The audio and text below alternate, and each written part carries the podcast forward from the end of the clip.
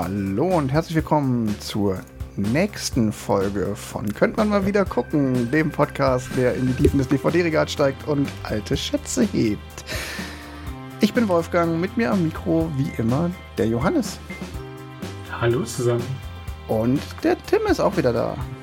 Moin, da hast du ja äh, bei der, der Einführung schon den perfekten Wortwitz integriert. ja, es soll ja, es soll ja hier auch gleich mit Vollgas starten. Wir haben mal wieder einen Film geguckt und Johannes hat ihn sich ausgesucht und es ist der dritte Film in unserer kleinen Reihe der Hidden Gems. Und Johannes behauptet, genau. dieser Film sei ein verstecktes Juwel. Ja, ich war mir ja beim letzten Mal schon nicht mehr ganz sicher, ob das wirklich ein verstecktes jetzt, Juwel war. Jetzt red dich doch nicht schon raus. Ich hab's auf Tonband, dass ich das gesagt habe. ähm, okay. Naja, Okay, kommen wir zum Fazit. Also ohne, um, genau, ohne um hier irgendwas vorzugreifen, ich denke, ähm, ja, ich glaube, mein, meine Erinnerung hat mich da etwas betrogen. Ach komm, jetzt, jetzt, jetzt, jetzt räum da nicht schon Nein, so, so sag, schlimm ist Sag uns erstmal, was für ein Film war es überhaupt. Genau. Every time you look into the future, the changes. Wir haben den Film Next aus dem Jahre 2007 geguckt ähm, mit Nicolas Cage in der Hauptrolle und Julian Moore in, ich würde auch sagen Hauptrolle, aber wahrscheinlich offiziell Nebenrolle. Also die zwei sind die Hauptcharaktere dieser Story. Äh, ganz kurze Zusammenfassung. Es geht um einen, ja, so einen Las Vegas Zauberer, der quasi in seine Zukunft in äh, zwei Minuten in seine Zukunft gucken kann. Ähm, und der vom FBI gesucht wird, weil sie hoffen, dass er quasi ihnen dabei helfen kann, eine Atombombe zu finden. Ich glaube, das ist so die grobe Zusammenfassung. Ja, das kann man erstmal so, so stehen lassen. Ähm, ich kannte ihn nicht. Für mich war er sehr, sehr hidden. Ich war dann mhm. aber tatsächlich auch überrascht so ein bisschen über weiß ja jetzt nicht nur so, okay, da hat Nicolas Cage mitgespielt und sonst niemand, sondern so mit Julian Moore und ähm, hey, hier, Thomas. Jessica Biel. Jessica und Thomas Kretschmann. Also, ja. dachte ich mir, ja, schon hochkarätisch besetzt. Ähm, nee, war, fand ich ganz interessant, dass ich den gar nicht kannte und auch noch nie hm. davon gehört habe. Tim, du kannst den, kanntest den auch ich nicht. Ich kannte den auch nicht, nee. Ich hatte tatsächlich beim Vorspann mit den, den Darstellern, was du gerade sagtest, und das andere, was ich noch gedacht habe, so, huch, äh, es ist mal wieder eine Verfilmung auf Basis einer Philip K. Dick Kurzgeschichte. Stimmt. Äh, da war ich im mhm. Vorspann auch schon drüber gestolpert, weil ich ja, auch, das ist eigentlich auch, ich hätte jetzt gesagt, ein Genre, was ich fast immer gucke. Äh, deshalb, ja, der ist äh, erfolgreich unter allen Radars durchgeflogen. Ich habe aber auch eine Idee, warum. Das müsste man übrigens auch mal eruieren. Äh, ich glaube ja, wenn es um verfilmte Kurzgeschichten geht, dann kommt Philip K. Dick ja direkt nach Stephen King. Ja, also Stephen King hat ja, glaube ich, die generell auf der Welt überhaupt die meisten Filmvorlagen geschrieben. Aber ich glaube, Philip K. Dick ist auch richtig weit vorne und vor allem auch mit ganz vielen Dingen, wo man es gar überhaupt nicht auf dem Schirm hat.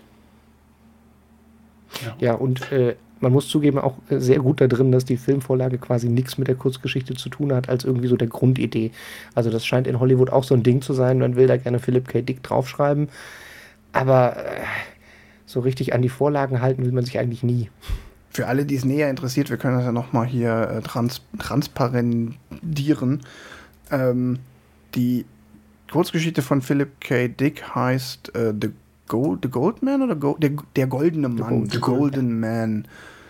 Und ist irgendwie eine Kurzgeschichte aus den 50ern und ich glaube, das erste, was man darüber liest, wenn es um Next geht, ist, dass das zwar steht zwar im Vorspann based on the story The Golden Man bei Philip K. Dick und dann steht aber schon bei Wikipedia im zweiten Satz, hat mit der literarischen Vorlage wenig bis nichts gemeinsam oder so. Ja, also das, das Lustigste daran ist, dass The Golden Man im Prinzip die Vorlage für X-Men ist, also ohne dass die X-Men sich darauf berufen.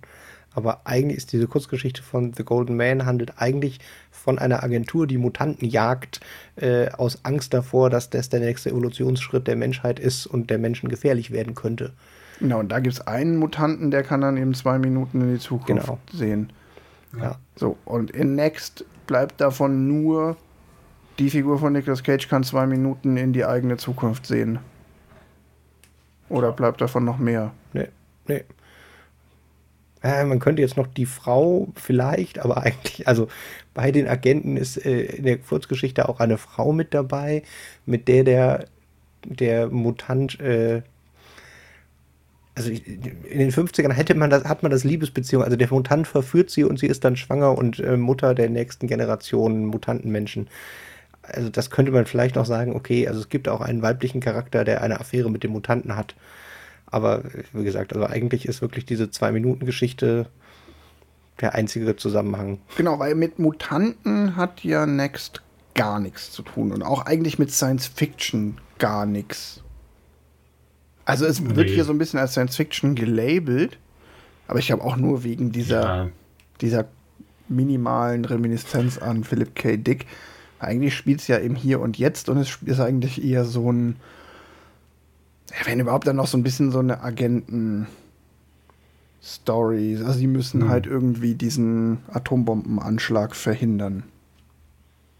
ja, aber es ist ja, ähm, für ein Science Fiction ist zu wenig Science drin, quasi. Ja. Also es ist ja, er, die, die, diese Fähigkeit wird damit begründet, dass er damit geboren wurde und sonst wird gar nichts darüber erklärt. Also ja, und es ist halt so auch, wirklich was passieren tut damit ja auch nicht. um jetzt mal nicht zu sehr auf dem Science in Science Fiction rumzureiten, weil die wenigsten Science Fiction haben ja wirklich auch viel mit Science Ja, zu tun, klar. aber es hat halt auch wenig mit. Das eigentliche Element von Science Fiction ist ja diese Zukunftsgeschichte. Das ist ja überhaupt keine Mhm. Zukunftsgeschichte. Hm. Es spielt. es wird ja nie genannt, aber wahrscheinlich 2007, weil der Film auch erschienen ist. Ja.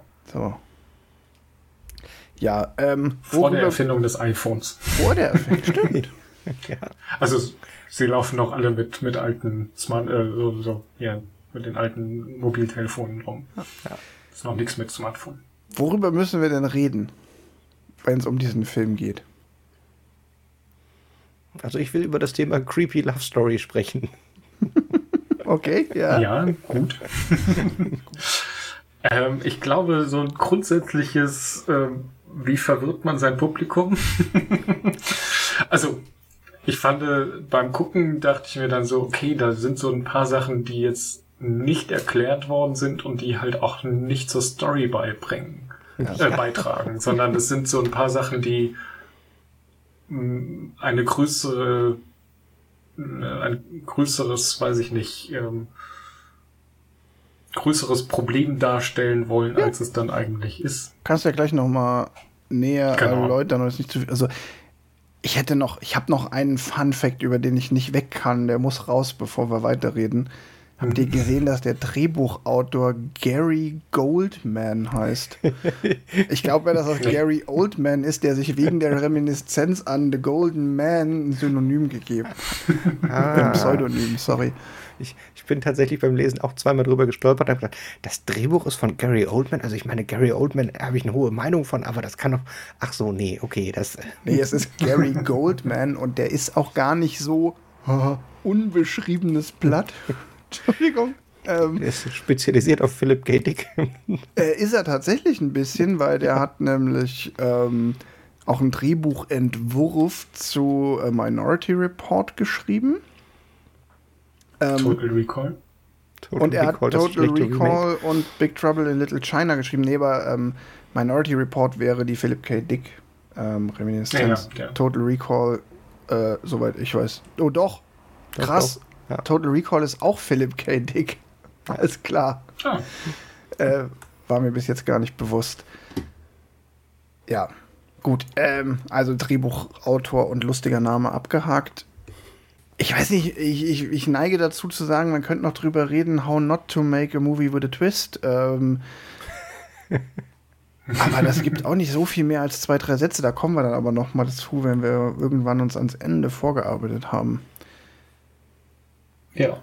Ich fand sollen wir mal mit diesem, wie verwirrt man sein Publikum anfangen? Ich vermute, dass das auch schon eher so am Anfang wir, des wir Films. Wir, wir können vielleicht einen, einen halben Schritt noch mehr zurück machen, weil ich hatte noch ein Ding, äh, das passt da aber sehr gut, zu, weil es, äh, es ist so ein Film, der sich nicht entscheiden konnte, was es denn für ein Film werden soll.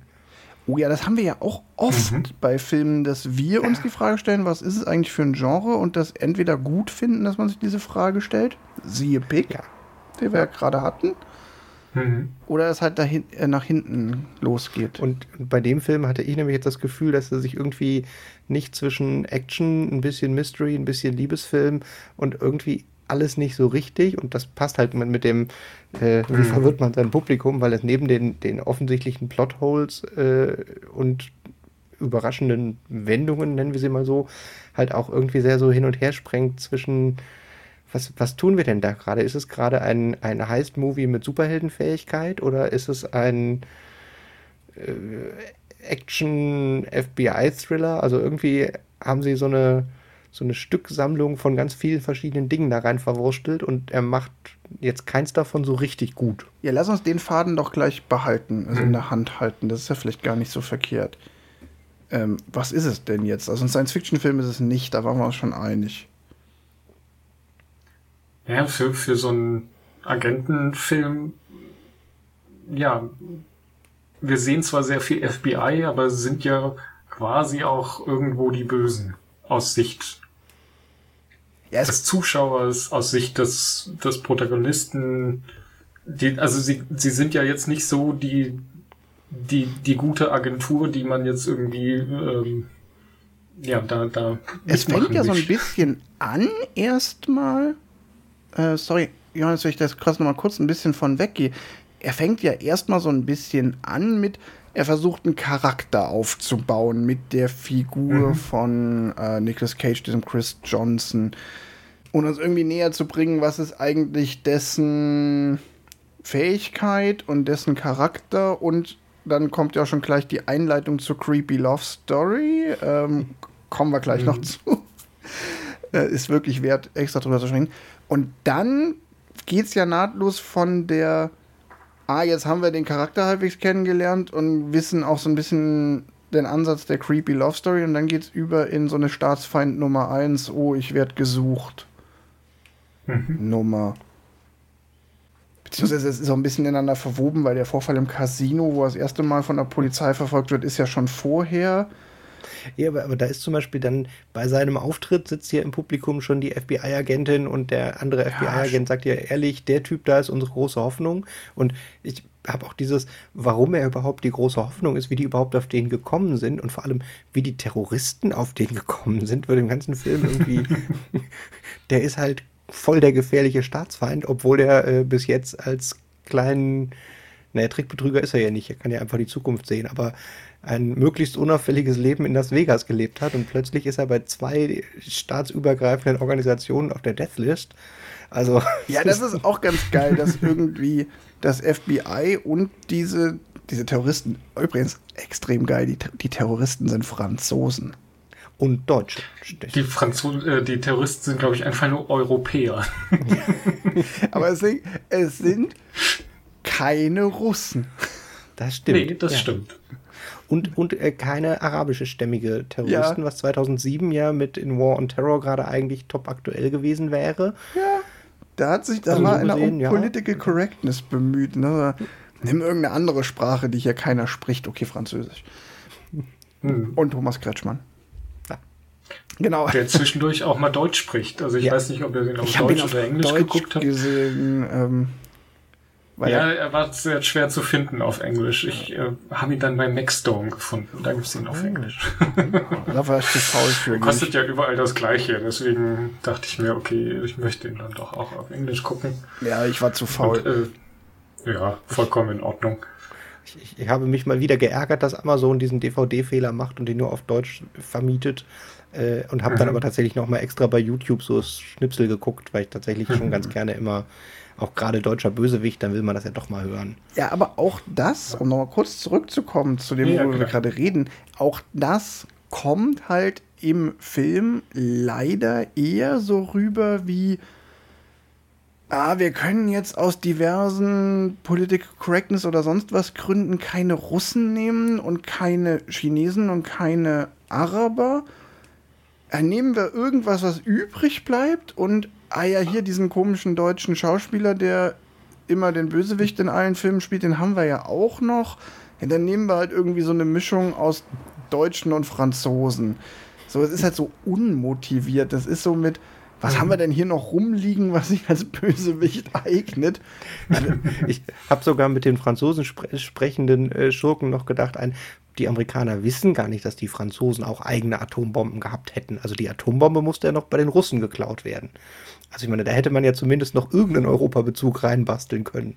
Ja, das ist alles Aber, einfach extrem unmotiviert. Und ich meine, ich verstehe das total dass man das auch kritisiert, dass äh, wenn man irgendwie Nationalitäten in einem Film immer als Bösewicht darstellt, sei es jetzt irgendwie Araber, Chinesen oder Russen, was ja so die klassische Dreifaltigkeit der Hollywood-Bösewicht-Kulturen ist, dann hat das natürlich total, das hat eine ganz massive Rassismusproblematik. Aber auf der anderen Seite schafft es halt beim Zuschauer auch gleich ein Anknüpfungspunkt, da kann man was mit anfangen, da muss ich viel weniger erklären, ja, warum denn? Weil halt leider das Stereotyp vom bösen Russen reicht halt, um zu erklären, warum die jetzt die USA hochjagen wollen. Und weiß ja nicht, wie es dem amerikanischen Publikum da geht, aber ich als Europäer, ich fühle mich davon auch überhaupt nicht getroffen, wenn dann ein Deutscher da eine Atombombe zünden will, aber ich verstehe halt einfach nur nicht, hä, warum denn? Genau, und das ist, glaube ich, so das, das Erste, was mich auf jeden Fall sehr verwirrt hat, war halt, okay, da gibt's diese Terrorgruppe und die hat irgendwo eine Atombombe herbekommen, aber die wollen sie jetzt äh, in LA zünden. Aber warum denn eigentlich? Also, was ist deren Motivation? Warum, warum machen die den ganzen Aufriss? Die, also sie sind ja top ausgestattet mit irgendwie ähm, Beschattungsleuten äh, direkt vom FBI-Gebäude und äh, mehreren mobilen Einheiten, die irgendwo in Arizona rumhängen können, ähm, um halt diesen äh, Chris Johnson quasi umzubringen. Also, warum? Also. Aber, aber kriegen wir das, kriegen wir das irgendwie noch ein bisschen greifbarer gemacht. Also mir fällt es tatsächlich relativ schwer, es zu greifen, wo liegt da jetzt genau das Problem, weil ich meine, nur die Tatsache, dass es jetzt keine Klischee-Bösewichte sind, ist ja eigentlich auch nicht das komplette Problem. Und die Tatsache, dass man nicht genau die Motivation des Bösewichts kennt, das haben auch schon 25 James Bond-Filme nicht gemacht und ich glaube, bei Mission Impossible weißt du auch nicht immer genau, was ist jetzt die persönliche Motivation des Bösewichtes. Ja, die persönliche Motivation ist vielleicht noch egal, aber halt irgendein Grund, wofür man Terrorismus betreibt, muss es schon geben. Also, ja, aber, es, aber nicht, also nicht in je, nicht jeder Actionfilm, in dem ich das nicht weiß, ist gleich schlecht. Dass das immer vielleicht ein Manko ist, okay, aber das alleine macht ja noch nicht es komplett unglaubwürdig und verwirrend. Oh, ich weiß, wir, wir gehen mal dieser Film. Ne? Also eine Fähigkeit oder eine Variante von der Fähigkeit, da habe ich mich übrigens auch noch drüber geärgert, dass sie sich nicht mal konsequent mit seinen Fähigkeiten umgehen. Äh, eine Variante von seiner Fähigkeit ist ja quasi, dass er so verschiedene Schachzüge durchspielt mit was, was würde passieren, wenn was anders wäre. Das können wir jetzt ja mit dem Film einfach auch so machen. Und zwar können wir mal sagen, wenn das ein Agentenfilm wäre, ja. also wir kürzen mal die Liebesgeschichte und die, die Magierfähigkeit oder nehmen nur die Psi-Fähigkeit einfach mal so hin.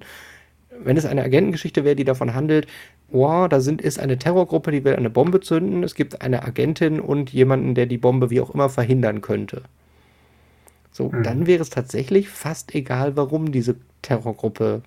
Ja, aber das Mindeste, was ich wissen macht. müsste, ist, warum haben die Bösewichte ein Interesse an meiner Hauptfigur oder an der Figur, die meine Hauptfigur liebt? Also wo ist so mhm. die, die Connection zwischen meiner Identifikationsfigur im Film und den Bösewichten? Und die fehlt hier komplett. Weißt du? ja. Das ist nämlich, mhm. ich würde, ja, ich glaube, du hast es gut getroffen, Tim eigentlich muss ich nicht wissen, warum will der Bösewicht die Atombombe zünden. Ich will nur wissen, was hat das jetzt mit meiner Hauptfigur zu tun.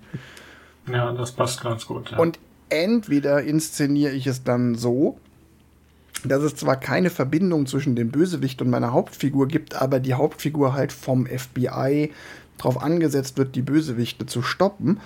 Oder es gibt irgendeine persönliche, vielleicht auch an den Haaren herbeigezogene, du hast aber damals meinen Bruder vom Nakatomi Tower gestoßen und deshalb äh, lege ich jetzt New York in Schutt und Asche Verbindung.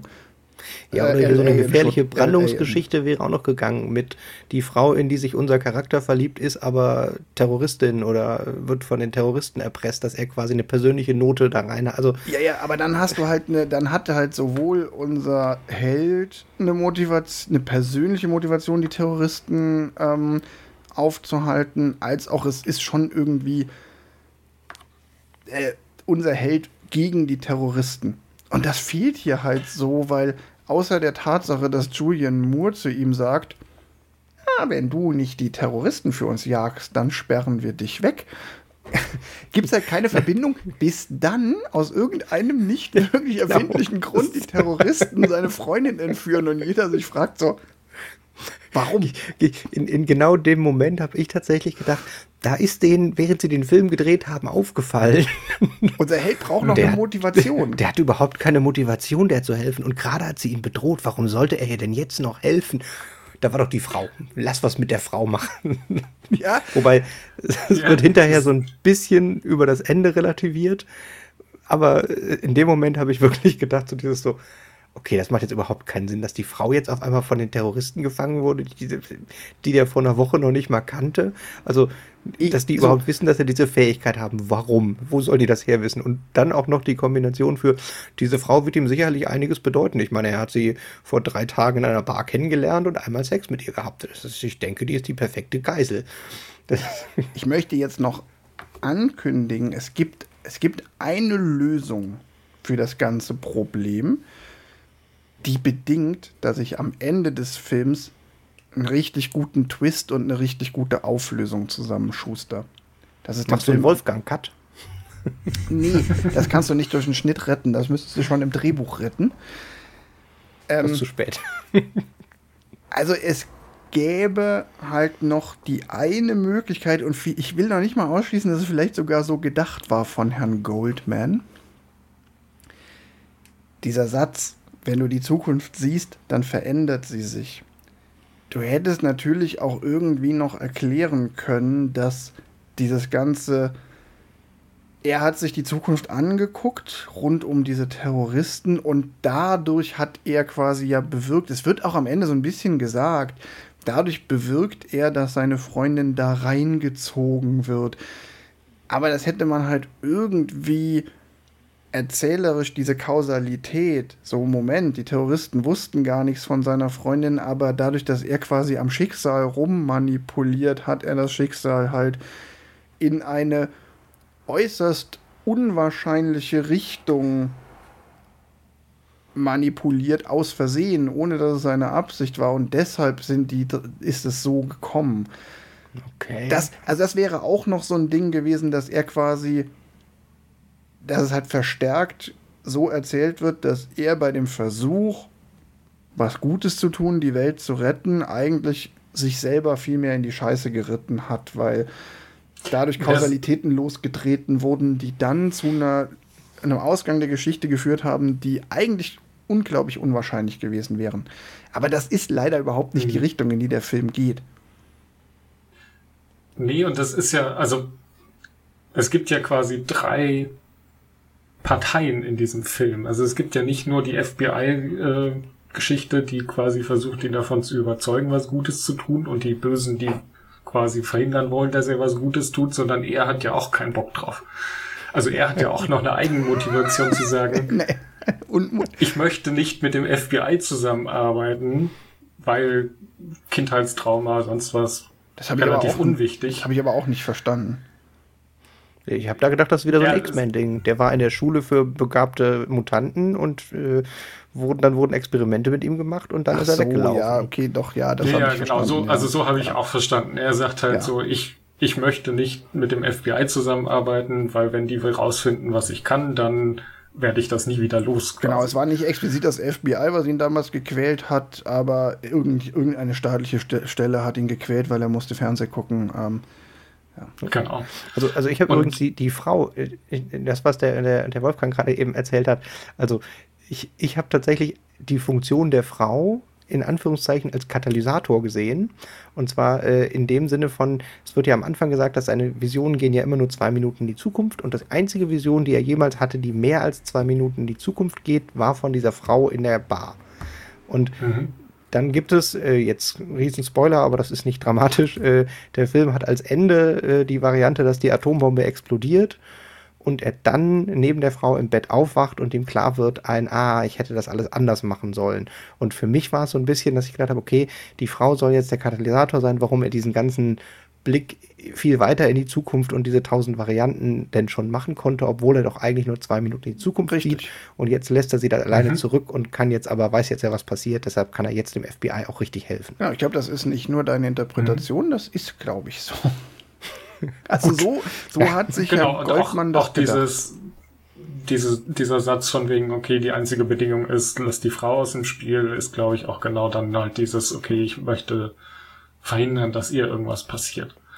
Aber das ist halt dann so ein bisschen konfus in der ganzen ähm, also, ja, Story in der Zukunft, weil mach, warum der Frau was passiert, wird halt nicht klar. Ich mach mal kurz, also ich versuche ich versuch mal auf den Aspekt einen kleinen Deckel drauf zu machen. Also wir sind uns mhm. einig, Punkt eins, womit der Film verwirrt, ist, man versteht eigentlich die Motivation der haupthandelnden Akteure nicht. Also weder die von Nicolas Cage, noch die von den Terroristen, noch die vom FBI. Da gibt es überall so Fragezeichen, wo man sich fragt, warum machen die das jetzt eigentlich gerade? Mhm.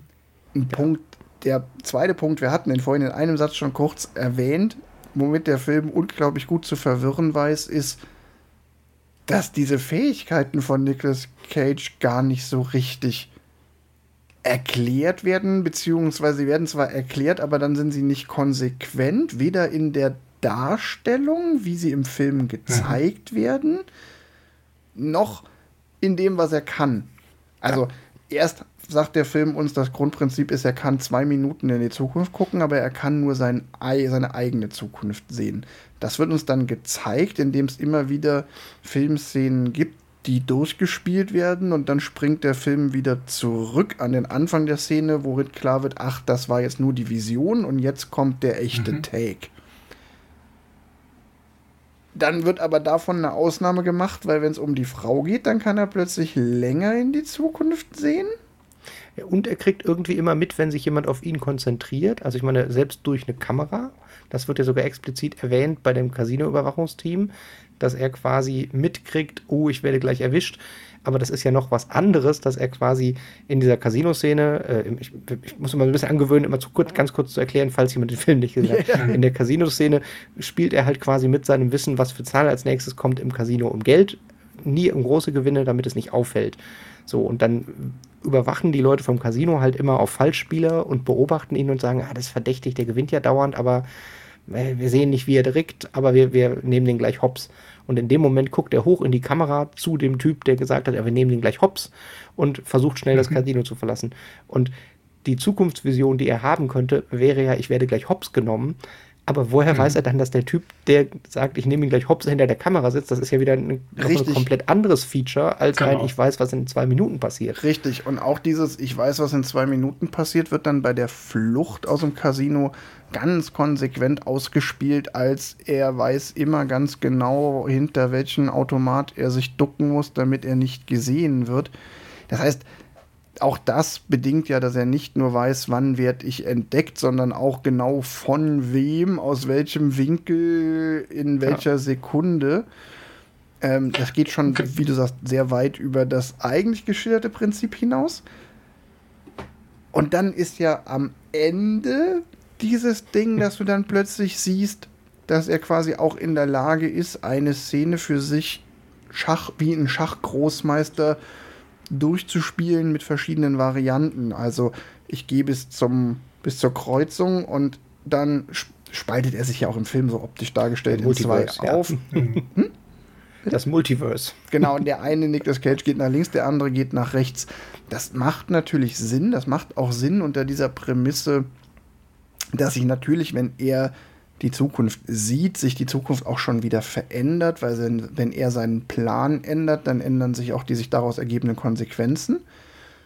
Und das finde ich eigentlich ein total spannendes Prinzip, dass er quasi auch Schachspieler ist, mhm. der wie ein Schachgroßmeister 100 Züge vorausdenken muss mit 100 Variablen. Wenn ich jetzt, jetzt hier eine Minute stehen bleibe und dann kommt der andere zuerst durch die Tür, bevor ich an der Tür vorbeigegangen bin, was passiert dann? Und dass man da dann auch Fehler machen kann, weil man irgendwann nicht mehr alle Variablen überblickt. Das wäre ja auch ein total cooles Prinzip gewesen, diese hm. Fähigkeit in eine Geschichte zu integrieren. Hm. Also, dass das halt auch eine wahnsinnige mentale Leistung ja. wäre, wenn ich das könnte, auch nur die nächsten zwei Minuten so detailliert vorauszuplanen. Aber das kommt so spät im Film und wird dann auch so wenig eingeführt, dass das ja so funktioniert, dass es halt auch dann nicht mehr funktioniert, oder? Ja, und, und vorher hat man so ein bisschen Groundhog Day Dating. Also die Szene, wie er die Frau aufreißt, ist ja quasi Groundhog Day immer wieder. Nee, so wird es nicht funktionieren, Szene nochmal, so wird es nicht funktionieren, Szene nochmal, so wird es nicht funktionieren, Szene nochmal. Also wo es quasi einfach immer auf denselben Startpunkt zurückgesetzt wird. Das ist ja auch wieder was völlig anderes als die, ich kann mir die verschiedenen Varianten überlegen und an welcher Stelle ich da abweiche. Genau, und bei, den, bei dem, ich setze, ich springe immer wieder zurück zur Variante 1, wird ja auch total ignoriert, dass er ja auch nicht unendlich Zeit hat, weil die Zeit läuft ja weiter. Es ist ja, ja. nicht wie beim Groundhog Day, dass immer die Zeit zurückgesetzt mhm. wird, sondern wenn er mhm. zwei Minuten lang überlegt, was ist die beste Variante, die Frau anzusprechen, dann passiert in den zwei Minuten ja schon, schon wieder tausend Dinge, die die Prämisse, was passiert, wenn ich sie anspreche, verändern. Also ich sag mal so, dass der Film, dass dieses Prinzip mit, ich habe eine Figur, die kann zwei Minuten in die Zukunft schauen, nicht paradoxonfrei erzählbar ja, ist. Völlig geschenkt.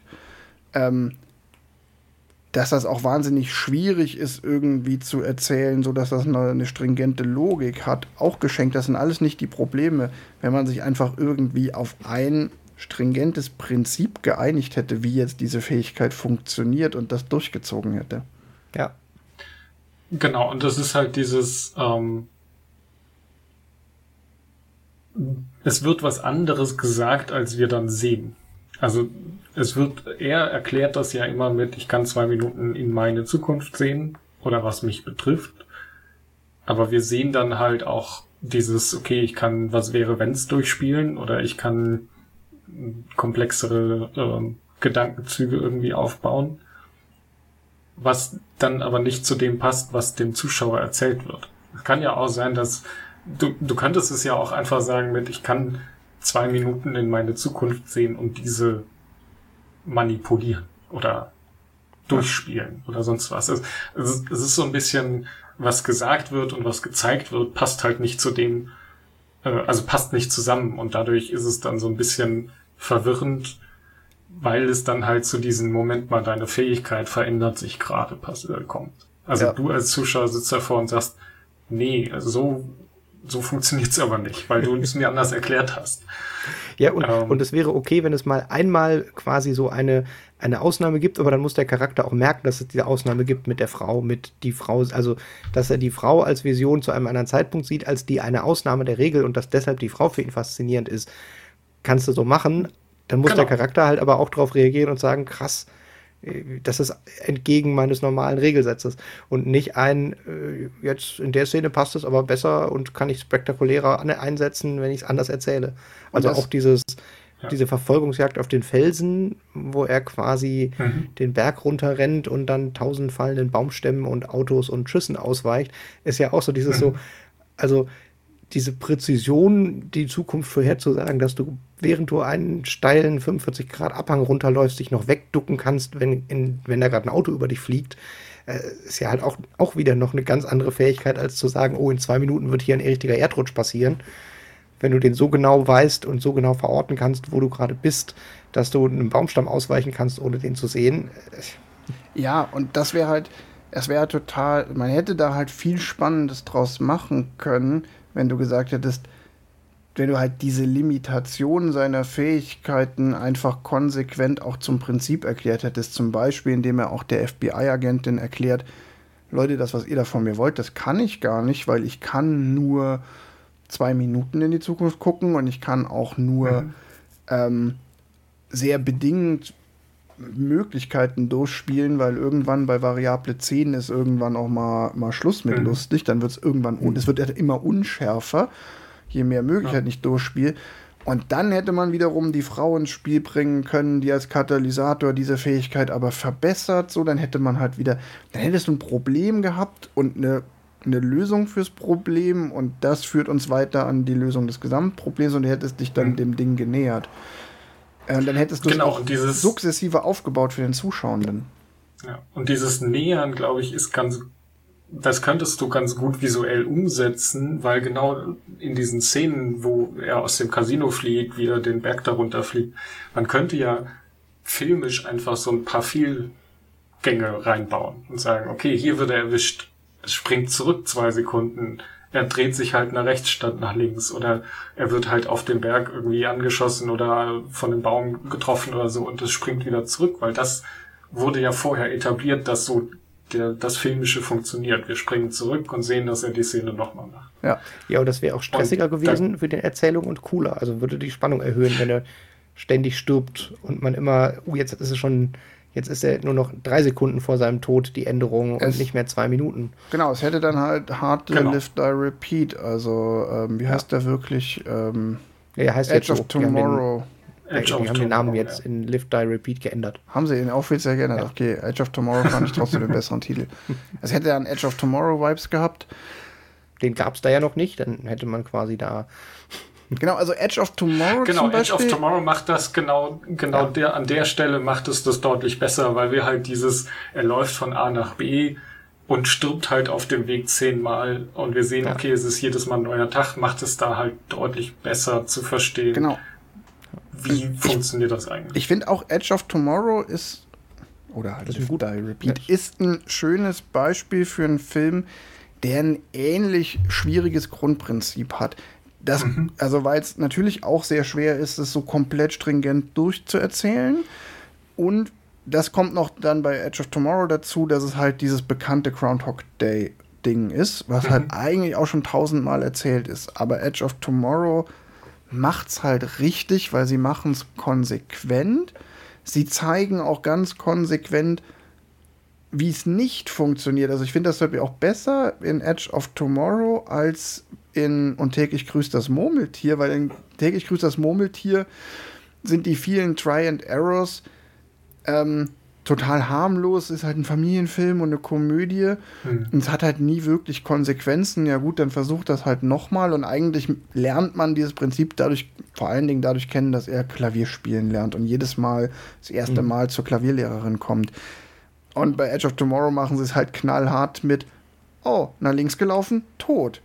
Oh, ein Schritt zu schnell, tot. Oh, ein Schritt zu langsam, auch tot. Ähm, das ist halt richtig. Und das, es ist aber ein Prinzip ganz konsequent durchgezogen. Und das fehlt dem Film hier komplett. Gut, ich glaube, wir können uns also darauf einigen, der Film schafft es immer wieder total zu verwirren, weil er einfach nicht gut geschrieben ist. Oder gibt es da noch wichtige mhm. Dinge zum Thema der Film weiß zu verwirren, die wir jetzt noch übersehen haben? Eigentlich glaube ich, sind wir uns da schon einig und haben es habe ich gut dargelegt. Sonst würde ich nicht zur Creepy Love ja. Story kommen. Die ja, passt da glaube, ja die, die passt jetzt ganz gut im Anschluss, weil das ist ja dann auch noch mal so ein Punkt, wo man sagt so okay, das ist ähm, ja. Es verwirrt etwas. Tim, du als Fachmann in diesem Podcast für Creepy Love Stories. Ja, danke. Nein, also äh, tatsächlich habe ich bei dem Film nämlich dieses, diese, diese Grundidee von dem, der eine, er kann in die Zukunft sehen und trifft seine Traumfrau im Sinne von seine, die Frau aus seinen Visionen und spielt dann quasi also erstmal, um sie überhaupt kennenzulernen, so dieses Groundhog Day hatten wir gerade eben angeschnitten, so diese, oh, ich könnte sie nach irgendetwas fragen, nein, dann weist sie mich ab. Ich könnte fragen, ob ich mich dazusetzen kann, nein, dann weist sie mich ab. Ich könnte den Held spielen, nein, dann weist sie mich ab. Oh, ich könnte mich von ihrem Mann verprügeln lassen, dann bin ich das Opfer, was ihr aber helfen wollte. Alles klar, die Masche funktioniert. Und das fand ich schon so als Einstieg für ich lerne die Frau kennen mit meiner geheimen Superfähigkeit. Fand ich's krass. Und mhm. Danach. Find, was, was findest du da dran krass? Moment, da will ich es gerne differenzieren. Findest du krass, dass er seine Fähigkeit nutzt, um sie quasi um den Finger zu wickeln? Nee, es ist halt so ein Machtgefälle.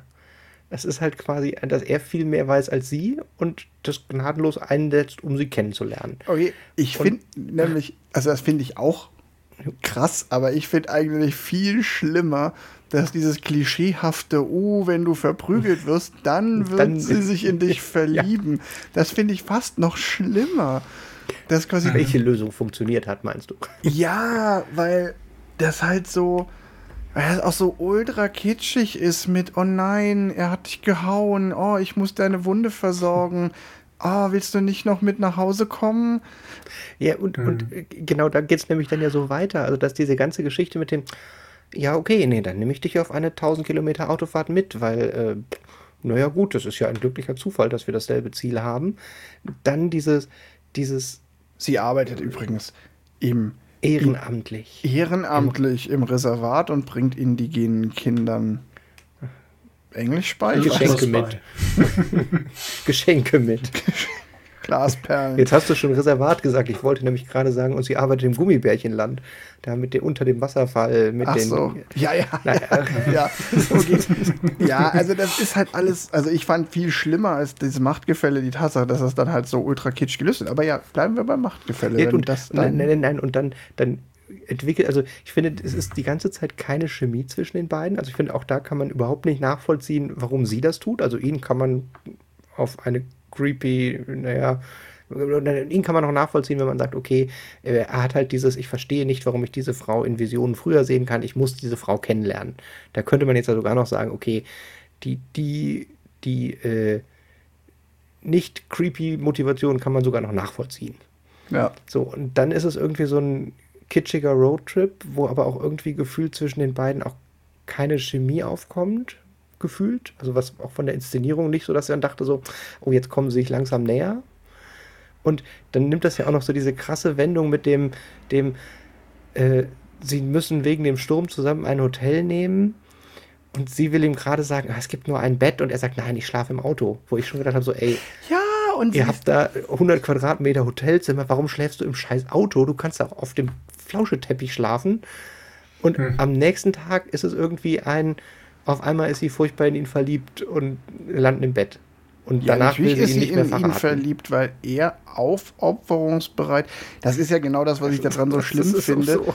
Er ist quasi, hm er, sie verliebt sich in ihn, weil er quasi in dem Moment der Anti-Macho ist. Er lässt sich verprügeln, er respektiert ihre Privatsphäre, indem er im Auto schläft und zack, das ist quasi das 1 zu 1 Rezept. Genau so funktioniert ähm, das ist ja, halt so, du, du sagst, ich bin der Experte für Creepy. Ich verstehe das schon. naja, Wolfgang, alles klar. Ne, das, zusätzlich zu dem Ganzen, was ihr jetzt gesagt habt, passiert, macht er ja aber auch noch so dumme Witze. Also abends geht er mit einem dummen Witz raus und morgens kommt er rein und macht halt so einen Zaubertrick, wo du denkst, okay. Oh ja, er, oh genau, er, er erobert ja, ja, ihr Herz also mit der Rose, die er aus dem Ärmel zaubert. Stimmt. Genau, also es ist auch noch so ein vergessen. billiger Zaubertrick, den es quasi dann dazu bringt, dass sie sich küssen und ins Bett zusammensteigen, sondern es ist halt wirklich so, oh, also es, du wirst halt als Zuschauer auch wieder nicht, du siehst nicht den Weg, wie es dahin gekommen ist, wie sie sich langsam annähern, sondern ja. es ist quasi ein, zwei Szenen und dann Magie. Okay, wenn das FBI hinter dir her wäre, hättest du auch keine Zeit für langsame Annäherung. und wenn du es wüsstest, dass die in zwei Minuten vor der Tür stehen.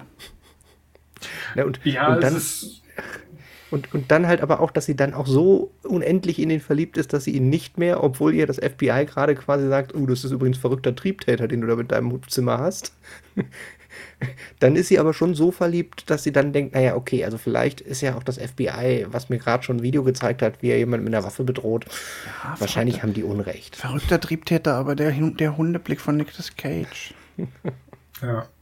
Ja, keine Ahnung. Also es ist halt auch so, das ist, ist, eigentlich ist es auch fast das gleiche wie das andere Thema. Es ist ja an sich, das Hauptproblem ist eigentlich ja gar nicht, dass das jetzt unglaublich oder dass das jetzt kitschig ist. Das Problem ist, dass nee. es halt nicht plausibel ist in der mhm. Welt. Also ich komme da wieder so auf äh, Cushion of Disbelief, dieses oder Suspension of Disbelief, also dieses so ähm, das kann man ja alles machen, wenn du es irgendwie schaffst, mich zumindest in dem Moment, wo ich gucke, glauben zu lassen, dass es jetzt nicht komplett absurd ist. Ja, und, und jetzt ja. nochmal noch mal das absolute Gegenbeispiel. Wir haben ja Victoria gesehen. Ja. Wo, mhm. wo eine Frau, die man nachts in einer Bar kennengelernt hat, bei einem Bankraub mitmacht und hinterher heult, weil der Typ stirbt, den sie vier Stunden vorher, nein, nein, nicht mal zwei Stunden vorher kennengelernt hat. Ja. Und es war mhm. völlig glaubhaft und man hat mitgefiebert und es war beim Gucken völlig plausibel, dass sie sich verliebt hat und damit, ja, aber wie gesagt, es ist ein in zwei Stunden Handlung, die ja noch in Echtzeit gedreht wurde. Ja. Und es funktioniert und es nee, ist eine also noch bescheuertere Situation. Und die trotzdem ist das eine. Die, so, so, um mich zu rechtfertigen, weil ich hier so äh, mit Gesten unterbrochen habe. die Love Story in Victoria habe ich auch abgenommen. Es war, er hat, er ist nicht immer, er war für mich nicht immer plausibel, warum die das genau so machen, wie sie es machen. Ja. Aber im, im, Vergleich zu dem Film, also vor allen Dingen ist es, vor allen Dingen schafft Victoria genau das. Ich habe an der einen oder anderen Stelle meine Zweifel gehabt, so, hä, warum geht er da jetzt mit? Ich verstehe seine Motivation nicht. Und trotzdem habe ich mitgefühlt, weil ich dachte so, okay, ich habe jetzt nicht verstanden, warum du das machst, aber ich komme mit als ja. emotional. Ja. Mhm. Und deshalb dieses, das meinte ich vorhin mit, das muss ja nicht super realistisch sein und es muss auch nicht bis ins letzte Detail glaubwürdig sein, aber es muss so eine, ein Grundmaß an Glaubwürdigkeit haben, dass ich sage so, okay, ist zwar unrealistisch, dass James Bond gerade aus dem vierten Stock gefallen ist und unten immer noch lebt. Aber da war eine Gardine. Das wird ja wohl gereicht haben. Und ich gehe mit, weil ich mich auf das Konzept James Bond eingelassen habe. Ja. Mhm. Und das ist, bei, das ist bei jedem Film so und bei Victoria ist das auch so. Ich habe mich auf das Konzept, ihr seid jetzt halt hier die, die Schicksalsgemeinschaft, darauf lasse ich mich halt ein und dann funktioniert das und trägt mich auch über so Löcher drüber weg. Deshalb ja Suspension mhm. of Disbelief, das wird weggefedert. Ja. ja. Mein Unglaube. Deshalb, ich finde diesen Begriff ja deshalb auch so schön. ähm, und das funktioniert hier halt gar nicht. Nee. nee. Also es gibt wieder halt eine, ja, ein Fundament, worauf das Ganze aufbaut, wo man sagt, okay, die haben von Anfang an irgendwie Chemie. Sie geht ins Restaurant und hat direkt erst so einen neugierigen Blick zu ihm geworfen, sondern da ist ja Abweisung am Anfang. Ja. Also es ist ja nicht mal, ich bin eine offene, äh, also ich gehe offen durchs Leben und ich freue mich über jeden Menschen, sondern wir sehen ja deutliche Abweisungen gegenüber dem Charakter von Nicolas Cage. Das ist und von lustig. Ja, Entschuldigung, ich wollte dich nicht unterbrechen. und von ähm, es gibt Abweisungen und er schafft es halt mit seiner Zauberei oder mit seiner Zukunftsseherei, sie davon zu überzeugen, ihn zumindest mit ins, äh, mitzunehmen. Aber auch die Aussagen wie, sobald ich hier irgendwie creepy Vibes bekomme, schmeiße ich dich aus dem Auto zu, mhm.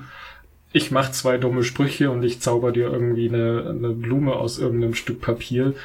Ähm, und plötzlich bin ich unsterblich in dich verliebt, ist halt eine sehr weite Spannbreite, die in dieser Zeit nicht glaubwürdig übertragen wird, sondern es ist halt wirklich so ein, alles, was wir bis jetzt gesehen haben, ist eher, dass sie eine sehr vorsichtige Frau ist. Sie hat schon Probleme mit ihrem Ex-Partner, der ja mhm. auch schon Stalker-Vibes hat. Und dann kommt halt dieser Typ und ähm, ist plötzlich da und weiß plötzlich Dinge und es ist halt, irgendwie passt das alles nicht so zusammen. Dieser, dieser Ex-Freund ist doch auch nur dafür da, dass du weißt, ach so, das ist quasi der Null-Level für creepy Freund. Also erscheint das, was Nicolas Cage da macht, harmloser. Auch das okay. Ist, das ist quasi so der Eichstrich ja. für Creed. Für ja, so wirkt er leider, aber es ist halt für, für dich als Zuschauer ist es halt so, eher so ein Ding, ja. so von wegen, okay. Ich, ich, ich glaube aber wirklich, ohne Scheiß, ich glaube wirklich. Der ist da drin, ja, weil, da, weil der zu creepy war. Den reingeschrieben haben um diese creepy Annäherung, die ist ja zwangsläufig. Ich meine, die Prämisse ist ja schon, das ist die Frau, die er in seinen Visionen gesehen hat. Und ich glaube, die haben diesen Ex-Freund wirklich nur reingeschrieben, um das so ein bisschen abzufedern, dass es nicht ganz so creepy wird, weil es halt im Lichte eines noch viel schlimmeren Charakters. Es ist plausibel, das, was ich gerade eben nämlich sagen wollte, ist, dass sie es tatsächlich schon auch gemerkt haben, dass diese Kennenlernszene ein bisschen creepy sein könnte. Im Making-of geht Nicolas Cage nämlich drauf ein, äh, das ist ja so ein, ja so ein Traum, den viele Männer haben, aber und wir hatten ein bisschen Sorge, dass es vielleicht äh, ausnutzen drüber kommen könnte, aber wir haben das dann ja super hingekriegt. Und das war so das, wo ich dachte, nein, nein, habt ihr nicht. Nein, habt das ihr nicht. ja, okay. Ich stelle mir gerade die Frage, müsste, weil ich noch so viel länger. Ähm, also gibt es jetzt noch wirklich was an dem Film, wo wir sagen, das ist jetzt wirklich noch eine eingehende Analyse wert, weil wir haben jetzt, ich glaube, den Kern, woran der Film scheitert, haben wir schon ganz gut getroffen. Und bevor wir uns mhm. jetzt in Details aufhalten, die es eigentlich gar nicht wert sind, zu Tode zu analysieren, könnte man auch noch mal schnell über so die, die harten Fakten des Films sprechen. Ich, ich habe noch ein kleines Detail, was es nicht wert ist, aber was ich noch erwähnt haben will, weil es mir aufgefallen ist. Ja, klar. äh, und es zeugt aber auch so ein bisschen noch mal von der, in Anführungszeichen, nicht nicht Detailverliebtheit in der Produktion des Films. Ähm, in der ersten Szene, wo man ihn sieht, wie er in dem Café sitzt und immer auf die Uhr guckt und mhm. auf die Frau wartet, ja. äh, hat er die Uhr einmal am linken und einmal am rechten Arm. Und ich meine, das ist halt schon, wenn das Hauptthema ist, ich gucke auf die Uhr und warte darauf. Also mir ist es tatsächlich aufgefallen und ich habe gedacht, oh, ist das jetzt hier schon so der erste Twist für äh, Zeitebenensprung? Aber nein, ist es nicht. Und es ist halt einfach ein die Uhr ist einmal links und einmal rechts. Okay. Und das ist, finde ich, von der, der, der, der, der, Liebevollheit für das Thema ist diese Armbanduhr. Hm. Fand ich es echt krass, dass man ja. da halt dann, äh, wenn man über, wenn es jetzt irgendwo in einem, in einem, Film passiert, ist mir das scheißegal, aber nicht, wenn es gerade um das Objekt geht und das dann die Hand wechselt, ohne dass man es äh, irgendwie begründet. Ja. Ja. ja. Also, Vielleicht haben sie da irgendwo eine, eine Szene äh, spiegeln müssen oder sowas. Kann gut sein, ja. Ich möchte vielleicht noch einmal ganz kurz, weil man sich jetzt vielleicht an der Stelle fragen kann, so, boah, warum unterhalten wir uns jetzt eine Stunde lang über einen Film, von dem wir eigentlich nach Minute zwei auch in der Aufnahme hier jetzt uns alle schon einig waren, dass er nicht besonders gut war. Ah, das haben wir überhaupt, wir haben überhaupt nicht gesprochen, wie wir den Film fanden. Ja, das aber. Interpretierst du jetzt da rein? ja, das interpretiere ich jetzt rein. Aber ich finde trotzdem einfach nochmal, um so ein bisschen eine Lanze dazu für zu brechen, warum wir das jetzt hier so auseinandernehmen. Ich finde, das ist. Ich, also, es rechtfertigt jetzt natürlich keinen schlechten Film, aber man merkt halt trotzdem so diese Auseinandersetzung mit diesem Film und der Frage, was ist eigentlich das Problem an dem Film? kann halt schon zu ein paar ganz interessanten Erkenntnissen führen und äh, auch dazu führen, dass man sich noch mal genauer damit auseinandersetzt, was braucht es, damit Dinge in Filmen glaubwürdig erscheinen? Was braucht mhm. es, damit ein Charakter interessant ist?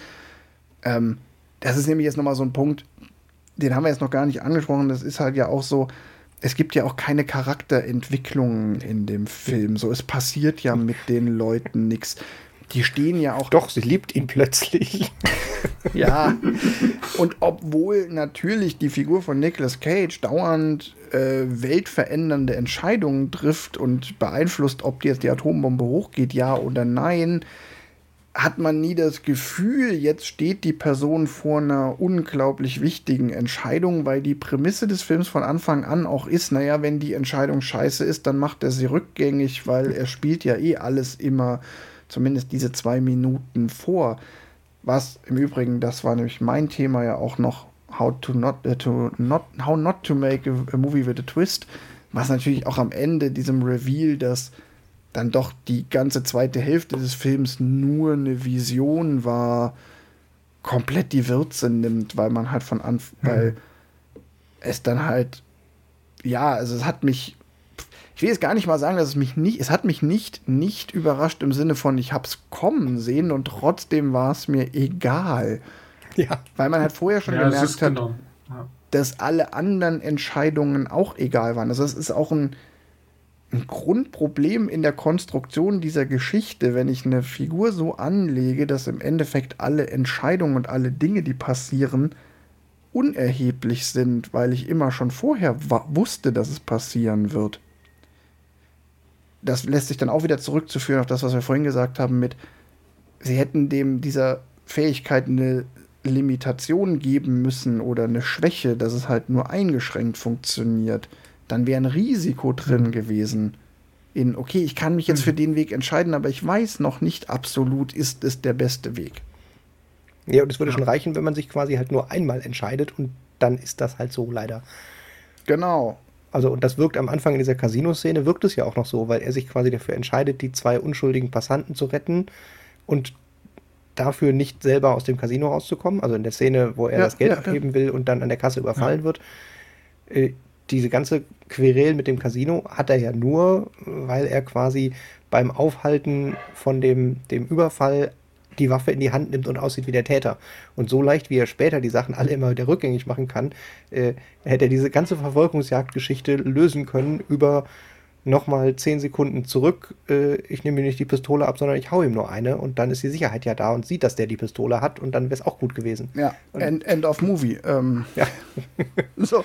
ja, genau, das ist halt der Punkt. Wenn halt Entscheidungen keine Konsequenzen haben, dann macht's, dann, dann muss ich ihnen auch nicht zugucken, dann sind sie langweilig für mich als Zuschauer.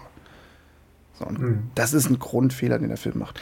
Aber okay, Haken dran, trotzdem halt ne, nochmal so dieses, einfach nochmal so ein bisschen das Augenmerk drauf lenken, warum macht es trotzdem Sinn, sich auch manchmal einen Film stärker zur Brust zu nehmen, selbst wenn man sagt, also, oder auch ein Grund, warum ich jetzt nie sagen würde, oh Leute, der Film war schlecht, ich habe keine Lust drüber zu reden, weil manchmal ist die Frage, warum ist der Film schlecht, sogar spannender als die Frage, warum ist der Film gut, wenn der Film gut mhm. war. Ja, oder halt einfach die andere Seite der gleichen Medaille. Was, was hätte diesen Film noch gut machen können? Ist ja auch immer eine spannende Frage. Ja, oder eben, genau. Oder auch in richtig guten Filmen manchmal dann doch die Suche nach, ja, okay, aber auch richtig gute Filme sind selten fehlerfrei. Perfekten Film gibt es ja auch nicht. Muss man ja auch nicht haben. Als außer Pulp Fiction. musst du immer am späten Abend solche Riesenfässer aufmachen. nein, nein, nein. Warte, ich spule noch mal zwei Minuten zurück. Mhm. Ja, hast du recht. Sowas gibt es auch nicht. Solange du mir zustimmst, können wir die Version behalten. Ähm, alles andere schneide ich raus. Nein, das war jetzt hier so ein Next Move. Vielleicht kann ich auch die nächsten zwei Minuten ah, mal sehen und mich Das war eine Anspielung. Ach so, das war eine Anspielung auf Next. Ach so, ja. Das war schon der Film, den wir geguckt haben und über den wir seit einer Stunde reden. Also, Gibt's denn was, Johannes, gibt's denn was zum Thema Erfolg an der Kasse über den Film zu berichten? Der Film ähm, hat ein Budget von 78,1 Millionen. Wir haben nicht über Effekte geredet, aber Alter, Alter, wie kann man mit 78 ja, ja. Millionen so schlechte Effekte haben? Äh, frag Marvel. Ja, okay, ja. ähm, und im Box Office hat er 77,1 Millionen Dollar eingespielt. Fast. Er hat fast sein Budget so nah dran. so nah dran. Großartig. Deswegen ist ja tatsächlich auch das Komma 1 und Komma 6 wichtig, weil das äh, war tatsächlich sehr nah dran. Ja. Aber wie wir halt schon auch in häufiger, häufiger in den äh, älteren Folgen gesagt haben, das ist halt für Hollywood kein Erfolg, wenn der seine Kosten wieder einspielt, sondern der muss halt auch Geld verdienen. Das genau. heißt, das Doppelte, das Dreifache, dann kann man drüber reden, ob er erfolgreich. Also ob Deutschstadt war ein Flop. Genau, das war ein Flop. Dann haben sie alle quasi eingesehen und dann bei Edge of Tomorrow es besser gemacht. Oder so. Ja. Der Film in der Kritik ist ja auch nur, oh, wen wundert, so bedingt gut angekommen. ähm, bei Wikipedia gibt es dieses eine Zitat von einem Kritiker, das beginnt mit dem Satz, der Film sei nicht schlecht. Na gut, ich denke schon. Also da widerspreche ich dann schon. nee. ähm, ach, Ich habe jetzt ehrlich gesagt gar nicht mehr geguckt, wie der jetzt in der IMDb und so abschneidet. Ähm, ist, glaube ich, auch echt unerheblich. Der hat keine besonders tollen Wertungen bekommen. Ähm, interessanterweise ist der Film auch gar nicht so leicht zu suchen. Immer wenn man Next eingibt, kriegt man immer mhm. 27 Filme, wo irgendwie das Wort Next drin vorkommt. Ähm, was ganz spannend ist, das Lexikon des internationalen Films sagt, und das finde ich sogar, um das vorwegzunehmen, sehr gnädig. Der Film, äh, oder das Lexikon des internationalen Films unterstellt ihm eine dramaturgisch und darstellerisch schwache Umsetzung einer Kurzgeschichte von Philip K. Dick, der es nicht gelingt, Spannung zu erzeugen und die Tiefen der literarischen Vorlage auszuloten. Ja, viel zu viel Schwerpunkt mhm. auf literarische Vorlage. Da hätte ich, glaube ich, einfach erwähnt, nach einer Idee von und nicht, also. Ja, oder tatsächlich hat, hat mit der genannten Vorlage eigentlich nichts zu tun und schafft es ansonsten nicht. Also ich, das ist relativ, finde aber auch, wird dem nicht gerecht und hat ähm, nicht die Tiefe. Ja, ist schon sehr. Jo, da gibt's, da gibt's, da gibt's dramatischere Urteile des Lexikons für schlechte Filme. Ich, find, ich finde tatsächlich, der Film tut sich damit keinen Gefallen, da zu sagen, dass er basierend auf einer Philip K. Dick nee. äh, Vorlage ist. Weil so wenig wie die aus der Vorlage nutzen, könntest du das auch juristisch äh, verargumentieren, dass es da keine Zusammenhänge gibt, sondern nur zufälligerweise ja, das Erb gleiche Prin Prämisse gibt. Den Erben von Philip K. Dick wegen Rufschädigung verklagt werden. ja, also, also es ist wirklich, also der Film erwähnt es ja auch in der, im, im Vorspann und also es ist ja nicht so von wegen, hey, da gab es eine Philip K. Dick Story, die ähnliches, eine ähnliche Prämisse hat, sondern der Film beruft sich wirklich auf diese Story und dadurch muss man diesen Vergleich ziehen und da fällt er halt einfach super flach. Ich finde also, auch ganz interessant, dass teilweise in der Kritik dann auch so Sachen stehen wie, das vorhin von mir zitierte, der Film sei ja an sich nicht schlecht, aber er hätte dann kein gutes Ende. Zum Beispiel, also manche Kritiken lesen sich so, dass du den Film in eine gleiche Kategorie stecken kannst wie ähm, Just in Time. Mhm. Und das finde ich zum Beispiel gar nicht. Also, ja, von den Kritiken her liest das sich schon so, genau. aber ich würde es auch widersprechen, dass das so ist. Genau, ja. weil das es ist nämlich nicht ein Film, der an dem Anspruch seiner Grundidee scheitert, wo man sagt, so, boah, total faszinierende Grundidee, aber sie haben am Ende nicht so richtig gewusst, was sie damit tun sollen, was ja so mein Urteil von Just in mhm. Time ist, wo ich sage so, die Grundidee ist aber trotzdem so cool, dass es sich lohnt, den zu gucken, sondern hier ist es ja eher so, naja, die Grundidee ist jetzt schon nicht so übertrieben genial und dann hätte man ja auch definitiv mehr draus machen können. Bei Just in Time kenne ich zum Beispiel keine Lösung, wie man da besser rauskommt aus der Nummer am Ende. Ich würde sogar noch spezifizieren und sagen, okay, die Grundidee des Films, ein Mann kann in seine Zukunft eine gewisse Zeit gucken, die hat was, daraus kann man was machen, aber es scheitert dann halt einfach in der Umsetzung, wie sie diese Grundidee implementieren. Bei Just ja, in Time funktioniert ja die Grundidee auch im Film, nur dann die, die generelle Handlung fällt halt flach. Aber hier fällt halt auch schon die Umsetzung der grundlegenden Prämisse flach, wo man sagt, so ja, sie sind sich nicht einig, wie funktioniert denn das jetzt hier mit dem in die Zukunft gucken überhaupt.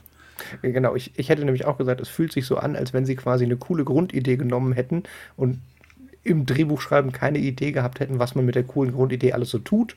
Ja, also, aber es ist nicht, es ist eben nicht dieses, sie scheitern an der Grundidee, nee, weil sie, du hast. Sie scheitern nee, dann nee. an diese Grundidee, dein Buch zu schreiben. Nee, sondern es ist, sie hatten einfach keine gute Idee. Und das ist halt, ja. es ist, ich finde, das ist schon was, es ist, klingt erstmal, als sei es dicht beieinander. Ich finde, es sind aber zwei völlig verschiedene Dinge. Hm. Ähm, weil das eine ist, naja, ich habe aus der coolen Idee das Beste rausgeholt, aber es ist halt eine, eine sehr abstruse, abstrakte Idee. Und das andere ist, da hätte man so viel draus machen können, sie haben es nur nicht getan. Ja. Ja. ja. Ähm, ja, Cast und Crew gibt es hier eigentlich auch gar nicht so viel zu sagen. Ne? Also doch, ja. Doch, doch, doch. Nicolas Cage ist unter anderem wegen diesem Film äh, 2007 äh, für die Goldene Himbeere nominiert worden. Okay, stimmt, Kategorie Preise hat, das weiß ich auch noch witzig mit Preisen. ist, der Film hat den California on Location Award, auch genannt bei den Colas, einen Preis gewonnen. In der Kategorie bester Drehort. Ich weiß aber leider nicht für welchen Drehort. Im, Im Diner oder sowas. Das ist aber auch schon geil, weil das so ein. Es gibt wirklich, der Film hat wirklich keinen Preis bekommen, aber irgendeine, irgendein Wasserfall im Hintergrund sah geil aus. Ich, ich finde auch noch gut äh, bei, bei, Preisen. Jessica Biel wurde beim Teen, Teen, Choice Award 2007 in der Kategorie Beste Darstellerin nominiert. Ja. Da steht auch nicht, dass es mit dem Film zusammenhängt, sondern die war halt in 2007 im richtigen Alter, um in der Bravo Girl oder wie auch immer. Also, es hat halt so dieses. Mhm. Mhm. Und warum steht das jetzt bei dem Film? Naja, gut. Ja, ja. Ja, wahrscheinlich, weil sie da irgendwie ihr komplettes Schaffen 2007 erwähnt haben und ja. äh, der fiel halt darunter. Ja, wer weiß. Also, Da muss man auch sagen, wir haben keine Ahnung, wie der Teen Choice Award funktioniert. Nee, also. das ist korrekt. Das ist, äh, ist, wenn das jetzt ein, ein wertvoller Superpreis ist und äh, der, der, ich wollte weder der Bravo Girl noch dem Team Choice Awards irgendwelche Vorwürfe machen. Ich fand es nur so lustig, weil es halt quasi. Sie war dann nur nominiert, oder? Sie war dann nur nominiert ja, ja, und nur nicht nominiert. für den Film, sondern einfach nur Jessica Biel ist eine gute Darstellerin. Wir nominieren die dieses Jahr.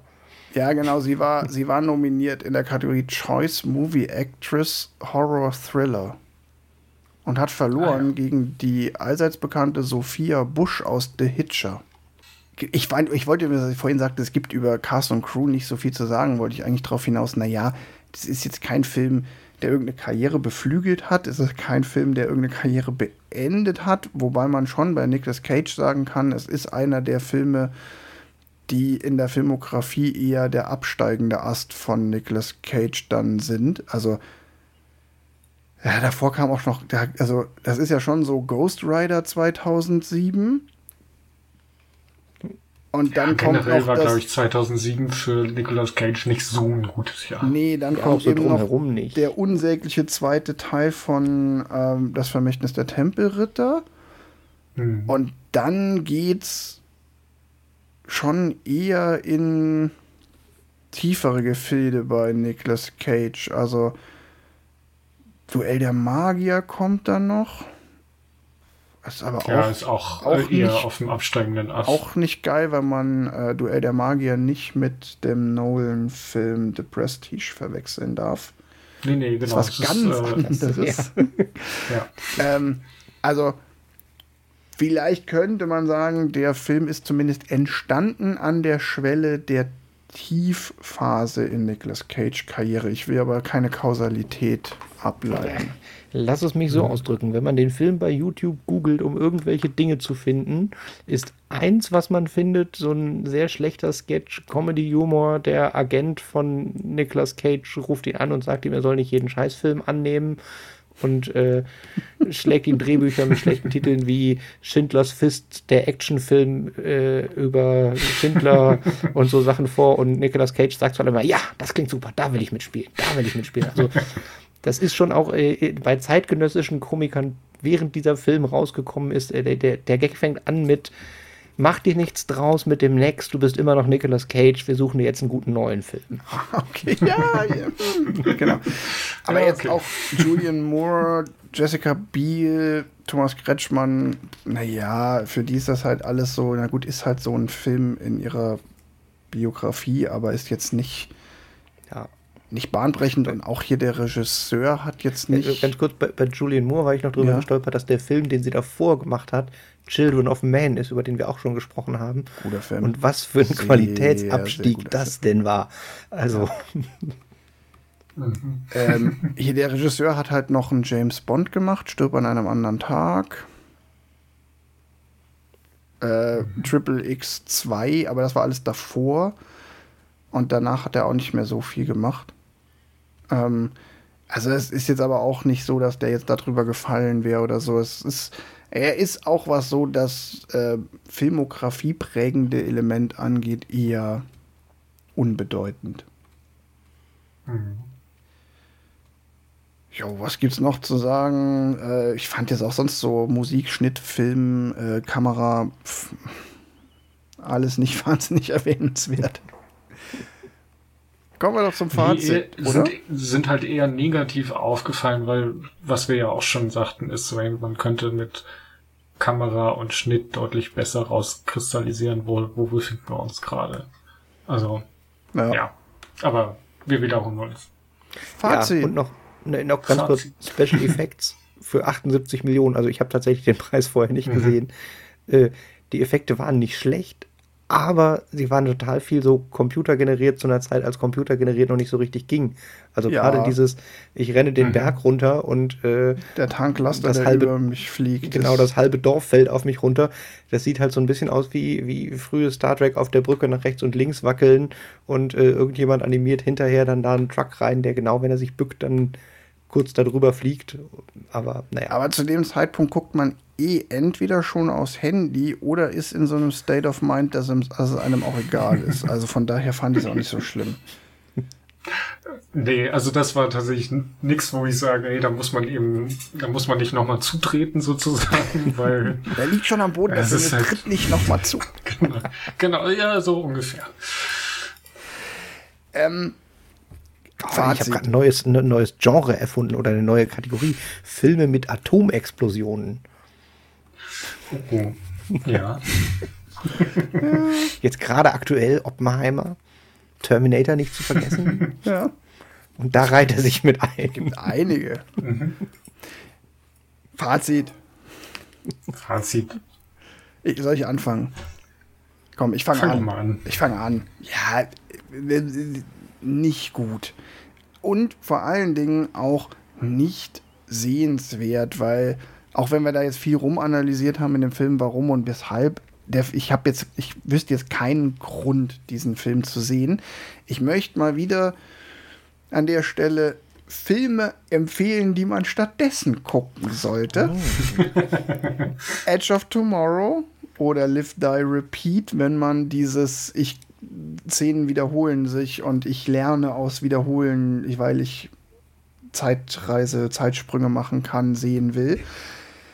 Ähm, Minority Report, wenn ich diese Spionage, ich werde verfolgt von Philip K. Dick sehen will, die wesentlich ich kann bessere, die Zukunft vorhersehen, ist auch ein Minority Report. Ja, die wesentlich ja. bessere Philip K. Dick Verfilmung mit ähnlicher Thematik, die quasi genau das liefert, was der Klappentext von Next verspricht oder, und das ist jetzt so ein bisschen ein Geheimtipp, es gibt noch ähm, Beyond the Infinite Two Minutes, ein japanischer Film aus dem Jahr 2020.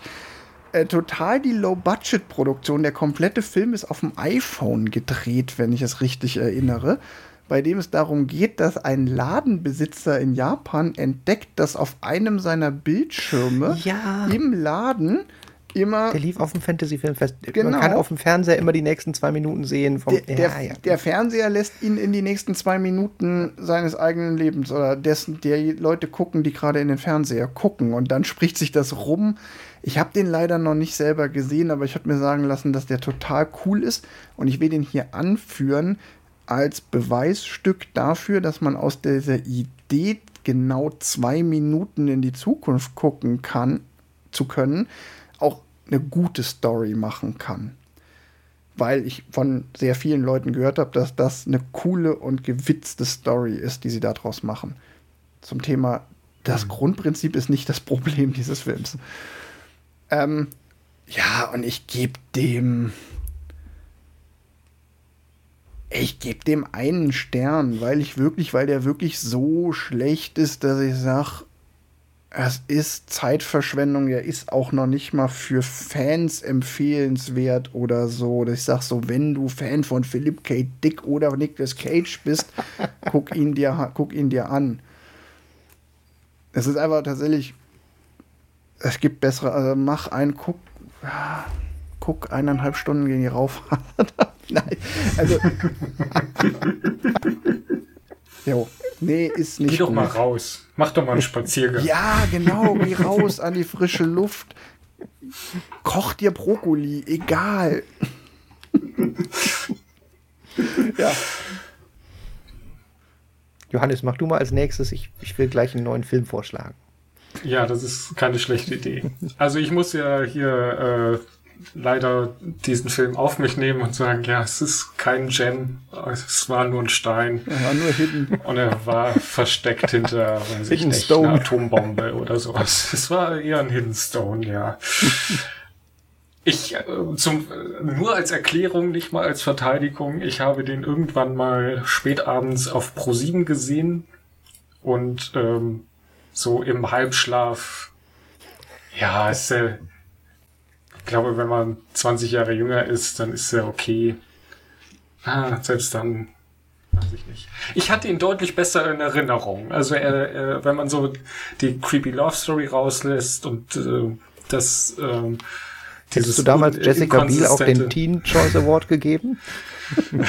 Das kann ich, das äh, weiß ich nicht. Creepy Love Story.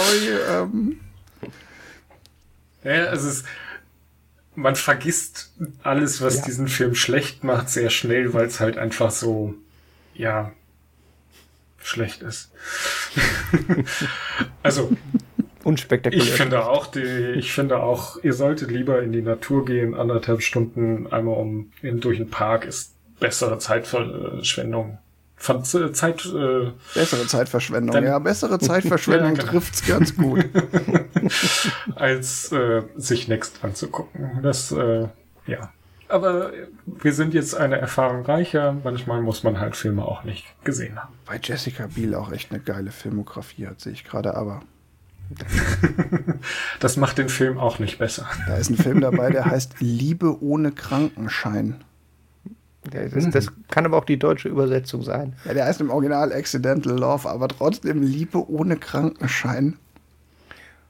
Ich Egal, habe gerade ich eben bei, der, bei dem, ich, ich, dann, dann möchte ich aber auch noch, weil ich bin nämlich drüber gestolpert, ohne ihn zu kennen, äh, I Now Pronounce You Chuck and Larry äh, klingt auch jetzt so irgendwie wie so ein Film, wo man heutzutage denken würde, so, äh, ja und, ähm, wo ist jetzt... Das ist, das ist doch der Film mit äh, Adam Sandler und Kevin James. Kevin James. Ja, ja. Okay, das kenne ich, kenn ich nicht, aber Adam Sandler passt zu, zu der Art des Humors Ja. und diesem Titel. Ja, Adams? ja, ja, ja. Der ist. Ich habe den, glaube ich, nur teilweise gesehen. Aber also ich kann mich nicht mehr an die Prämisse erinnern. Deswegen bin ich mir nicht sicher, ob ich ihn ganz gesehen habe. Also warum sie überhaupt. Also Chuck Ja. und Larry sind zwei Feuerwehrmänner, um es mal ganz kurz zu machen, und die wollen quasi eine Homo-Ehe eingehen, um irgendwas zu tun. Aber ich weiß nicht mehr, warum sie das tun und ähm, was quasi der. Wo, Eine wobei, klassisch wobei, ich, der wobei, ich, Angstsituation. wobei ich bei der Inhaltsangabe und dem Erscheinungsjahr 2007 schon ungesehen sagen muss, dass der Film wertvoller ist als Next, weil der Film definitiv das Potenzial hat als Stück Zeitgeschichte, nämlich mit der Frage, wie ist man mit dem Thema Homo-Ehe im Jahr 2007 im Hollywood-Mainstream noch umgegangen? Wesentlich mehr Potenzial für historisch ansatzweise wertvoll Zusprecher als dem Film Next.